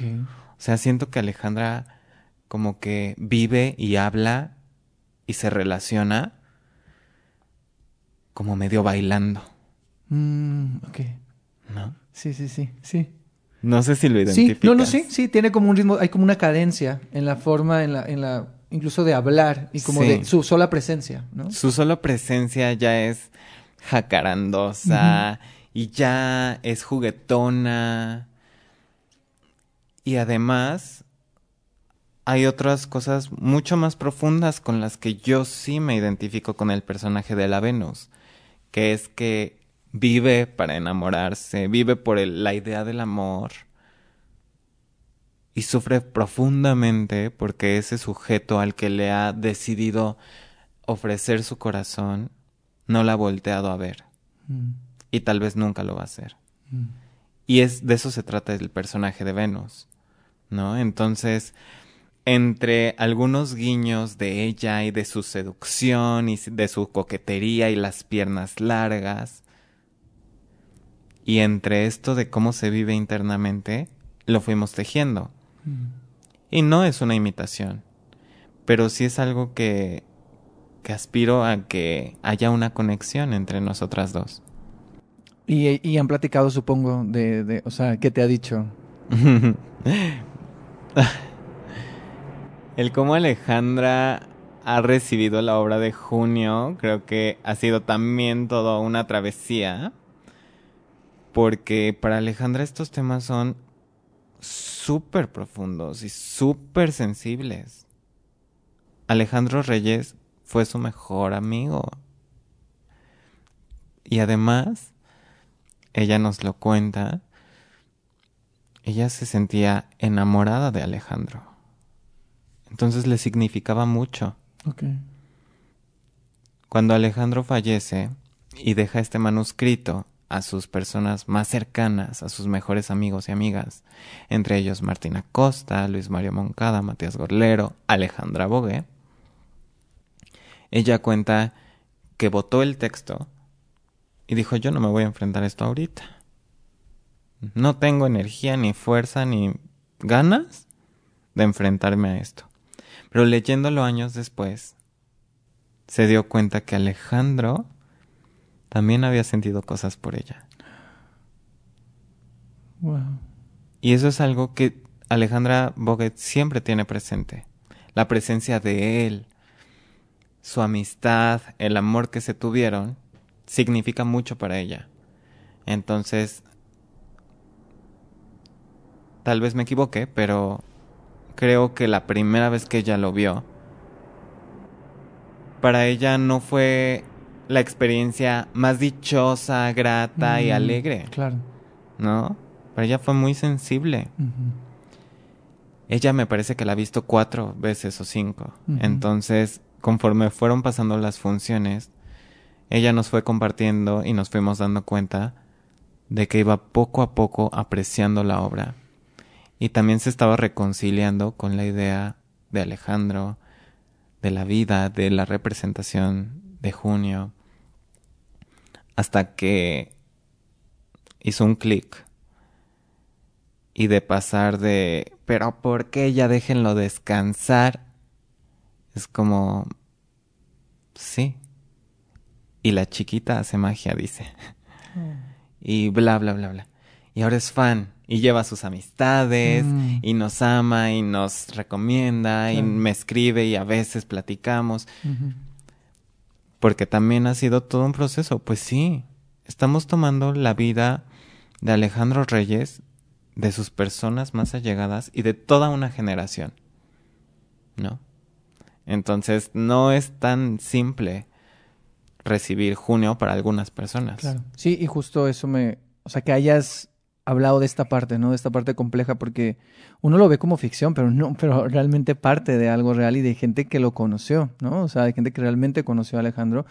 Y hemos estado hablando así, y yo empezaré a ir al revés, pero un poquito de qué va Junio del 93, la historia. O sea, si tú vas como espectador, si el espectador, alguien que está escuchando este podcast y no la ha visto, ¿de qué va?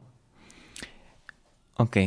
En los años 90 existió un Alejandro, un actor real, en la vida real, del teatro mexicano, que se llamó Alejandro Reyes. Y él era un actor que su generación reconoce como icónico, casi como una figura que representaba toda esa generación, porque era una dicha verlo en el escenario, era muy virtuoso.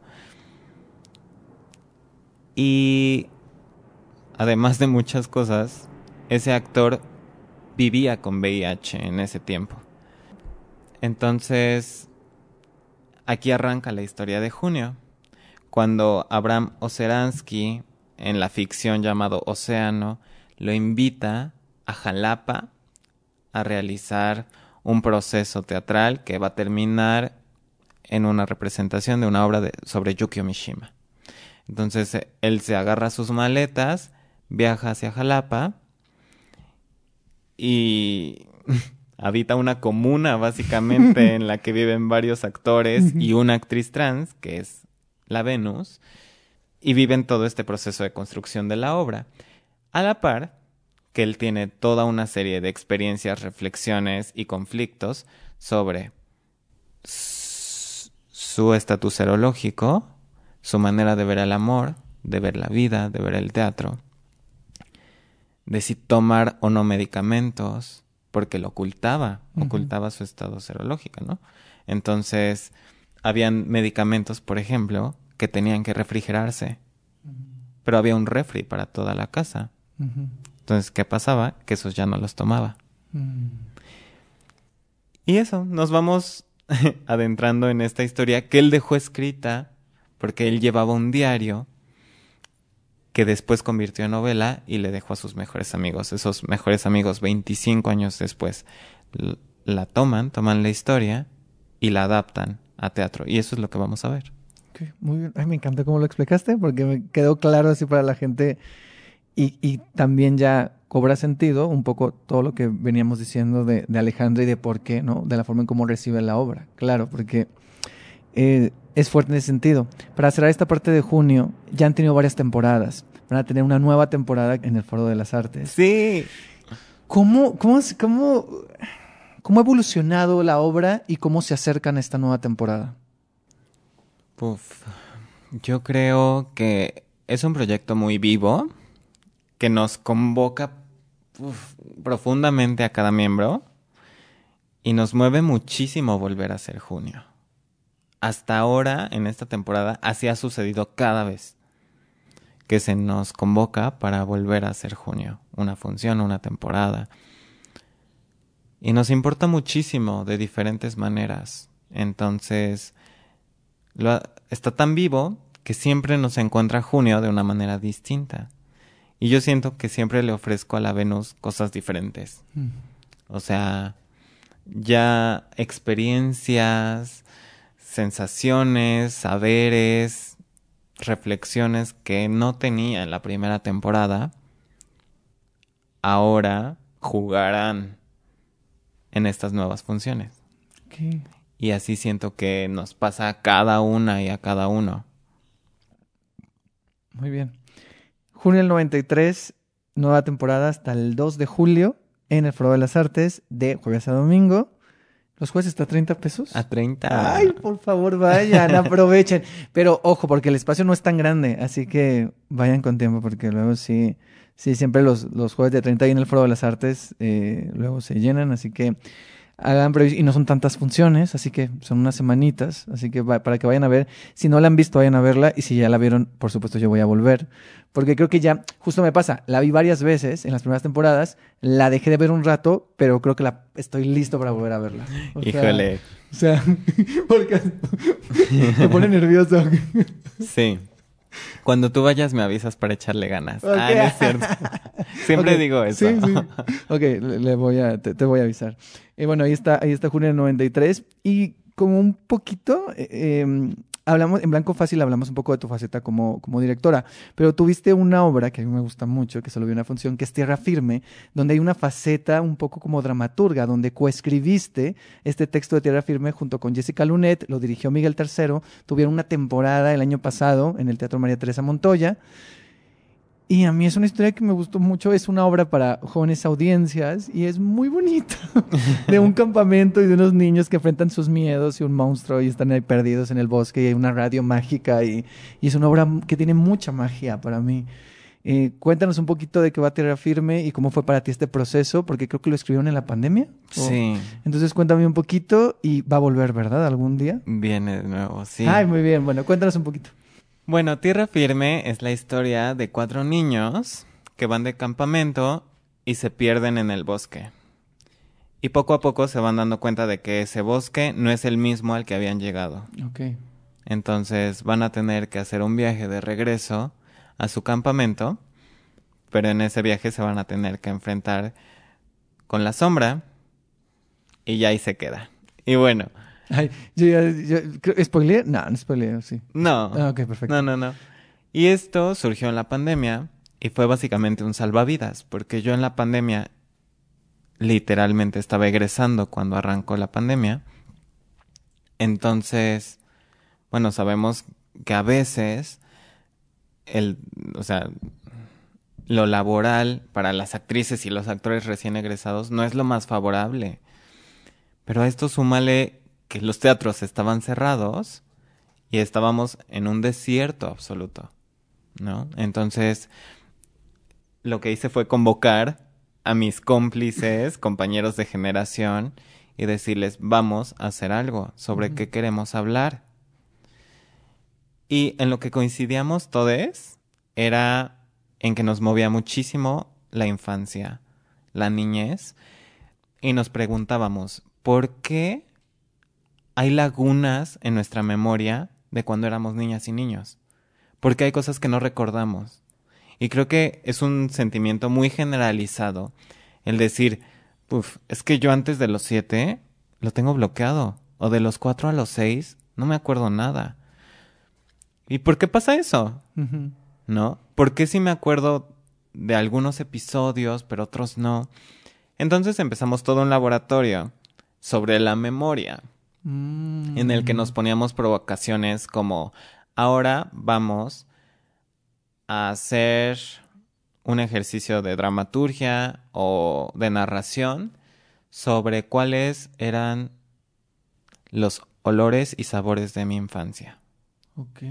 O la música de mi infancia. Y entonces veníamos y traíamos, estas eran mis canciones que no paraba de escuchar. Y por qué me movía y qué pasaba ahí y ahora vamos a explorar sobre el recuerdo. y salían cosas que decíamos, wow, que esto existía en mi mente y que hace 20 años que no lo visito. Entonces, tomamos todas estas experiencias, saberes, sensaciones, porque siempre fue una obra desde su origen como muy sensorial. Sí, y eso se ve en escena. O sea, yo justo eso te iba a decir. Es una obra muy sensorial. A mí me gusta mucho. La tomamos y le dimos a este pretexto que es la historia de cuatro niños que van de campamento, pero está repleta de nuestras historias de verdad y de nuestros dolores y de nuestros miedos y de nuestras experiencias y de nuestros familiares. Y bueno, ya nada más para ir cerrando, el título de Tierra Firme surge también de una anécdota, que es que Elizabeth, una de mis compañeras que actúa ahí, nos contó que cuando era chiquita, ella tiene un rancho en Nazas. Y ella iba en kayak con sus primos por el río. Y un día encontraron una especie de terreno islita, chinampa o algo así, en el que lo encontraron y dijeron, wow, lo descubrimos, este terreno es nuestro y le pusieron una banderita y dijeron, se llama Tierra Firme. Entonces tomamos un poquito ese espíritu para bautizar nuestra obra. Muy bien. Todo, todos, todos los detalles de esa obra, por más simple o compleja que pueda ser, vienen de nuestra historia, de nuestras biografías. Y se siente, o sea, yo cuando la vi, a mí también me enfrentó y me puso a pensar en eso. O sea, me puso a pensar como en, en cosas, si tengo bloqueadas cosas en la niñez, o sea, como que a mí es una obra que me gustó mucho porque siento que aparte de toda esta parte profunda que tiene, sí se siente como una aventura. Pensé como en estas películas de los noventas, como tiene este toque de aventuresco, de, de ¿sabes? Entonces me, me, me, la, me la pasé muy bien y qué bueno que va a regresar este año o el que sigue. Estamos por regresar, ya sea en diciembre de este año o a principios del 2024, y vamos al Teatro El Galeón en el Centro Cultural del Bosque. Muy bien, muy bien. Entonces estén pendientes ahí para ir a ver Tierra Firme. Y bueno, ya para ir terminando, porque como siempre aquí nos, nos vamos de largo, va la, eh, la parte de las preguntas rápidas, ¿va? Acerca del teatro. ¿Ok? Va. Entonces, eh, primera obra de teatro que recuerdas haber visto. La primera fue Peter Pan. ¿Qué? De este hombre, ¿cómo se llama? El que todo México vio de en su primaria. Ay, no sé. ¿Quién? Ah, Fred Roldán. Ajá. Ok. Sí. Yo no, porque no vivía aquí, entonces no. Sí, sí, sí, pero todos aquí fueron alguna vez a ver a Fred Roldán. Ok. Va. Una obra que recuerdas que no te gustó, que te quedaste dormida o que no fue una buena experiencia. ¡Qué fuerte! No, si quieres decirlo, si no, esta pregunta la puedo omitir. Memorial.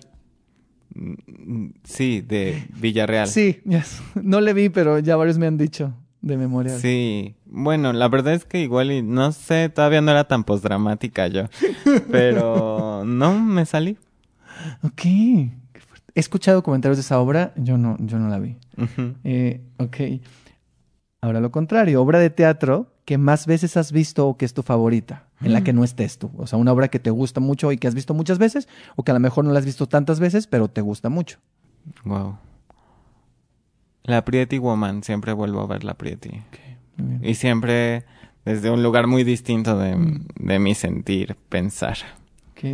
¿Cómo llevas la crítica eh, negativa o los comentarios negativos hacia tu trabajo, hacia las obras en las que están o incluso hacia ti misma, misma porque luego pasa eso, ¿no? Con mucha banalidad. O sea, tiendo a frivolizar las cosas que me duelen. Ok. Entonces hago chistes al respecto. ¿no? O me la paso como recordándomelo amargamente, ¿no? O sea, juegas con eso. O sea, si alguien escribió algo de ti, luego dices, sí, como fulanito de tal dijo que no sé. Sí, hago comedia sobre, sobre ello. Ok, muy bien. Es una buena forma. Nadie lo había dicho así, pero es una buena forma de enfrentarlo. Un sueño cumplido. Dedicarme al teatro. Un sueño por cumplir. Wow. Tener mi propia casa. Sí. Ok. Un miedo de esta profesión. Siempre me ha dado terror que por azares del destino la vida cambie y termine por dejar de hacer esto que amo. Yo creo que si dejara de hacer teatro, sería una persona triste y con frustración. Y sí creo que puedo hacer cualquier otro trabajo. Y me acostumbraría tal vez, pero sé que siempre anhelaría lo que ahora hago y no quiero convertirme en una persona que diga, sí, yo cuando era joven Mm, lo hice. Estuve en una obra que estuvo padrísima y se trataba de tal y hasta tuve premios. No quiero eso. La escuela. Quiero hablar un poquito de eso porque me, lo, me faltó eso y solo quiero... Hago esta pregunta también a veces que es... eh, se dice mucho que a veces en la escuela hay gente que dice que aprende a actuar cuando sale de la escuela, no en la escuela. que ya haciendo cosas, pues teatro, tele, cosas, ¿no? Y ¿qué cosas tú crees que sí aprendiste en la escuela y que te sirvieron en la, en la ENAT? Yo creo que las escuelas de teatro sí te dan muchísimas herramientas, pero al menos para lo que a mí me sirvió más es para pisar más fuerte. Es decir, la actoralidad es algo que es del ser humano. Los bebés ya actúan y todo el tiempo estamos actuando. Mm, Entonces, es solo salir, saberte y pisar con mayor seguridad. Eso es lo que aprendí de la escuela. Y que no necesito fingir ni aspirar a ser nadie más para actuar, que con lo que yo soy es suficiente. Y eso me lo dijo Martín Acosta. Muy bien. Se me escapó otra pregunta también que la quiero hacer es, ¿cómo ves cada vez más, eh, hay obras en, en la ciudad y en el país que hablan acerca de, eh, que visibilizan a las personas trans, que tratan estas, estas temáticas? ¿Qué opinas de, de, de cómo está el panorama teatral en cuanto a estos temas? ¿no? Pienso un poco en lo que hace Mariano, en lo que hace Mariano Ruiz, en obras para jóvenes audiencias como Aquí en la Tierra o como Transbordador, Cell o Beautiful Julia. O sea, ¿cómo, cómo ves eh, estas obras a, a tus compañeros? ¿Cómo, ¿Cómo los ves? Bueno, o sea, yo quiero dar crédito y expresar mi admiración porque en efecto yo salgo de muchas de estas obras y salgo conmovida y puedo identificarme. Pero a veces, cuando es el caso, sí digo, ojalá hubieran tenido a personas trans en su equipo creativo. Si no es en su elenco, en la dramaturgia o en la dirección o en una consultoría o yo qué sé, ¿no? O sea, ¿Sientes que falta sensibilidad o, o, o porque o siento que hay un límite de conciencia posible hasta el cual una persona que no es trans puede hablar de estos temas. ok. Y además, creo que sí estamos en los tiempos en los que las personas trans deberíamos representarnos a nosotras mismas. Y es político, pero el teatro es político. Entonces, bueno, a las personas que somos trans y que estamos haciendo teatro, solo que las admiro muchísimo y que sigamos haciendo esto, que es necesario. Bien. Esta también la, esta también la, la tengo que decir. ¿Te interesa eh, el cine, la televisión, las series? Sí, sí, la verdad es que sería una experiencia padrísima.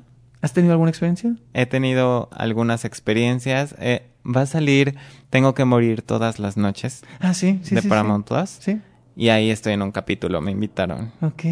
Ajá, Es la serie basada en el libro, ¿no? ajá.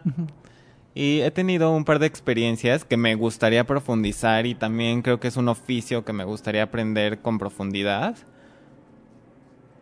Y siempre, siempre volver al teatro. Claro.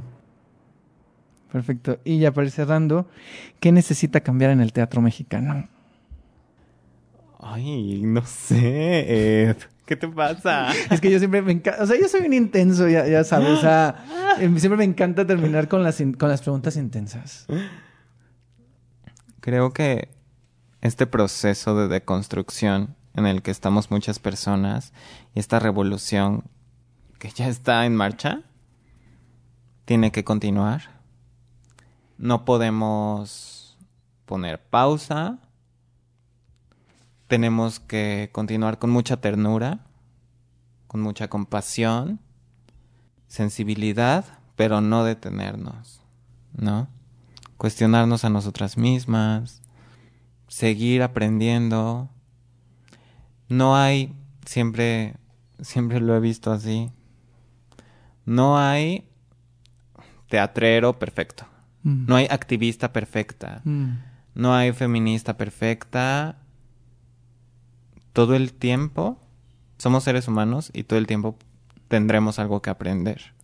Lo que importa es estar en el camino. Mm. Y lo que necesita el teatro es seguir este camino. Claro. Si tuvieras que eh, meter un mensaje en una botella y aventarlo al mar y el teatro lo viera dentro de 50 años, ¿qué le dirías en este mensaje al teatro o a las personas que, hacen teatro del futuro dentro de 50 años? Porque te- ya te la sabes esa, así que... ¿Por qué te ríes? Es que no tengo idea. ¿Qué, les di- qué le dirías? Solo que ojalá siga... Pues es que no... O sea, iba a decir, ojalá sigas transformando vidas como lo hiciste conmigo, como lo sigues haciendo y como sé que lo has hecho con muchas personas. Pero es que eso va a suceder. El teatro es... Y el teatro no para. Tuvimos terror en la pandemia porque creímos que ya se iba a acabar y que ahora nos iba a dar hueva salir de nuestras casas y que ya todo lo íbamos a querer hacer por Zoom. Y eso no es real. Eso no sucedió. Y el teatro ha pasado por un montón de crisis. Eh, constantemente está en crisis, lo escuchamos todo el tiempo. Pero ha pasado por pandemias, por crisis mundiales, por guerras. Y sigue teniendo esta potencia que a mí me transformó la vida desde los 10 años. Entonces, ¿yo qué podría decirle a este fenómeno que sé que es imparable Mm. y que lo va a seguir haciendo? O sea, solamente confío, confío en ti.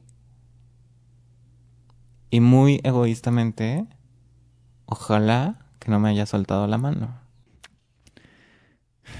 Y la última pregunta, que ya te la sabes de seguro, pero es que me hagas una pregunta a mí. Sí. Y fíjate que, bueno, esta pregunta que te hacen cada programa. ¿De por qué el teatro o qué? Sí, ¿por qué el teatro? ¿Por qué decides dedicarle tanto tiempo de tu vida? Ok, esa no te la voy a hacer. Ok. Te voy a hacer una que también me transformó la vida.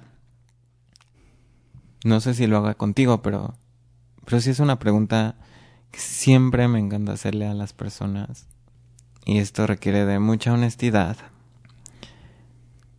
Pero si tuvieras la oportunidad de elegir tu nombre únicamente para el día de hoy, cualquier nombre en el universo que te represente hoy y solo hoy, ¿cuál sería? Wow. Ok. No lo sé, voy a decir algo. eh, o sea, sí, voy a responder tu pregunta, pero voy a decir algo. Yo tengo dos nombres, o sea, yo me llamo Ed Oscar. Ed es mi nombre, no es una abreviación de Edgar, Eduardo ni Edmundo, como a lo mejor mucha gente piensa. De, ay, se pone Ed para, o sea, es el interesante. No, o sea, yo me llamo Ed tal cual. A mí me gusta mucho usar el Ed porque es un, es un nombre que siento que es muy especial Sí. y que casi nadie, pues no- muy poca gente se llama así. Entonces para mí mi nombre es como muy especial y cuando tengo que elegir entre los dos, pues elijo Ed, ¿no? Pero ahorita lo que me dice es si hoy me pudiera llamar de otra manera, o sea, ahorita en este momento, no sé por qué pienso, hay, hay, hay un... Y lo voy a decir así porque es un nombre que me gusta mucho y que siempre he dicho que si en algún punto llego a tener una hija, le quiero poner así. Pero me gusta mucho pensar en la lluvia y en lluvia. O sea, pienso en lluvia. Entonces ahorita sería lluvia. Ay, qué bonito nombre. Esa es una vida que me... Es una pregunta que me transformó la vida. Porque una vez me la hicieron a mí y fue la primera vez que yo utilicé el nombre que yo elegí para vivir. Mel. Mel. Entonces, creo que es muy bello darnos esa oportunidad de renombrarnos, Claro. ¿no? Y de saber que nada es fijo ni para siempre, Exacto. que todo el tiempo tenemos ese poder sobre nosotros mismos. Sí. Sí, y de alguna forma es chistoso porque creo que yo lo, lo o sea, yo, yo soy Ed, Ed Quesada, pero mucha gente me ubica como Ed Reseña, ¿no? Entonces, Sí. de alguna forma es esta cuestión de cómo al hacer el proyecto también se volvió parte de mi nombre. Sí. Entonces luego bromean con Ed de apellido Reseña. Entonces es muy chistoso eso y, y es padre porque de alguna forma también en las redes lo veo, ¿no? O sea, yo tengo mi, mi Instagram y mi Twitter personal de Ed Quesada y tengo el Ed Reseña. Y sí siento que, claro, en Ed Reseña hablo de teatro. Desde, de- desde mí también, ¿no? No es que sea otra persona. Claro. Y, y, y como es un proyecto como muy, pues no es, tan, no es institucional, ni que yo haga una curaduría de verme muy erudito, pues soy yo hablando de las cosas, ¿no? O sea, entonces también es interesante eso, o sea, como hay, hay como este desdoblamiento, o sea, otra parte de mí, ¿no? Que se reseña de alguna forma. Pero sí me quedé, ahorita que lo dijiste, sí pensé mucho en, en, en, en lluvia, aparte porque me gusta mucho la lluvia, me gustan los días nublados y me gusta el lluvia como nombre de alguien, o sea, que alguien se llame lluvia. Sí. Entonces, si escribo algo, un personaje se va a llamar lluvia seguramente. Qué emoción. Sí, pasará. Muchas gracias, Mel. Muchas Gracias, a ti. Muchas gracias por la pregunta y muchas gracias por, por este momento. Bueno, o sea, tú sabes que te quiero muchísimo. Y yo creo que es un sentimiento compartido entre un montón de gente que hace teatro. O sea, estamos profundamente agradecidos de que dediques tiempo de tu vida a ir constantemente a vernos, a sentir tu presencia, tu calidez, tu cariño y tus reseñas o tus opiniones, siempre generosas. Y no por ello barco ni, ni siempre positivas, no, sino generosas y cada vez con mayores cuestionamientos y que nos haces voltear a ver nuestro trabajo y al menos a mí no me ha tocado que sea con este dolor de ay, es que me, me, me pesó que dijera esto porque tal vez las formas no fueron no, Mm, no, siempre lo haces con generosidad y con amabilidad y eso nos permite crecer y tener casi como esta interacción entre las personas que observan y las personas que hacen. Y te agradecemos mucho porque además haces un profundo trabajo de difusión mejor que a veces las propias compañías no sale. Mm. Entonces, gracias, gracias por llevar a la gente al teatro, por tú asistir y por darnos alegría, calidez y amabilidad cada vez. Gracias a ustedes. No, me, no sigas porque me vas a hacer llorar. Te dije que andaba muy sensible. Este, pero gracias. Gracias por lo que hacen y gracias por lo que haces. Y, y voy a ir a verte a junio del 93. Te voy a avisar cuando vaya. Va. Voy a ir a ver a Venus. Gracias.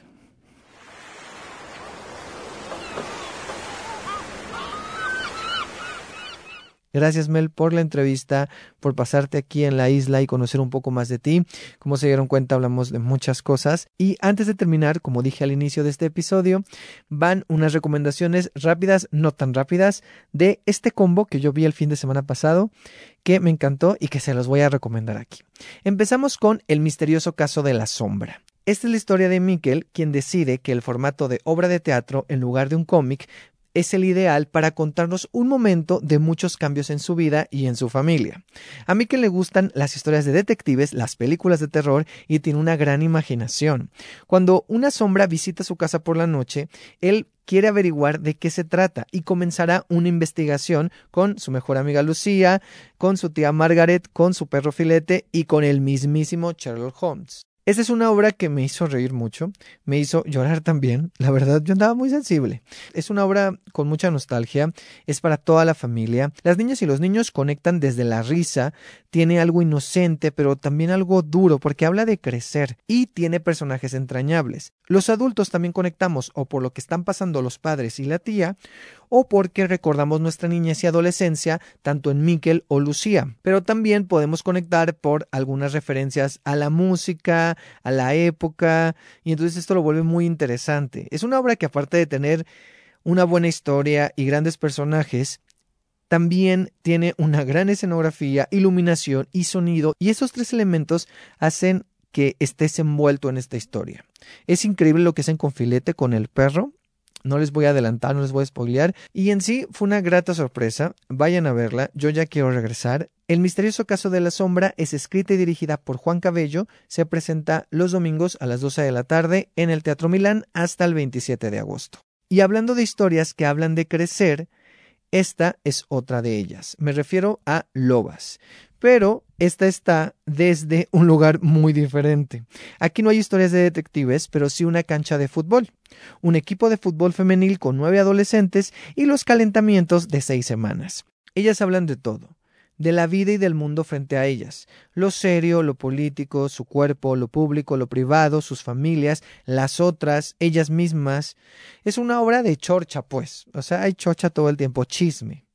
Y en ese ir y venir las vamos conociendo a ellas. Hay una mirada de nostalgia, de entender y reconocer el mundo, pero también de pertenecer, de ver desde lejos la tragedia o verla desde cerca. Es una obra que en su forma es muy dinámica. El diseño de movimiento y coreografía de Vicky Araico, el diseño de sonido de Dulce Mariel y la escenografía e iluminación de María Vergara son increíbles y te envuelven en este universo. O sea, estás ahí sumergido, pues. Al igual que como lo mencioné eh, con el misterioso caso de la sombra, Aquí también pasa que estos elementos hacen que estés ahí en la historia. Y Lovas es una obra emocionante, y aunque parece que solo son conversaciones, pues es la vida misma ahí en la cancha. Yo salí muy movido, la verdad. Y eso que, como dije en Twitter, yo tenía mucho tiempo que no me emocionaba con algo que tuviera que ver con fútbol desde Atlético San Pancho.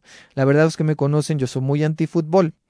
Entonces, llegar aquí y sorprenderme con esta historia que más que de fútbol habla de la vida, pero que en su forma sí tiene mucho que ver con el movimiento, con el balón, con el calentamiento. No sé, fue, fue una grata sorpresa emocionarme tanto. Yo tenía muchas ganas de ver esta obra eh, por la dirección de Paula, por el equipo que estaba, por las actrices, ¿sabes? Por el equipo creativo. Entonces como que yo tenía muchas ganas de verla y sabía que me podía gustar, pero no imaginé que tanto. Y ya no voy a decir nada más porque adelanto, alguien va a venir. Alguien va a venir al podcast, alguien va a venir a esta isla, la conversación va a continuar, así que vayan a ver Lobas para que estén preparadas, preparados, pues para el episodio, cuando hablemos ya largo y tendido de Lobas.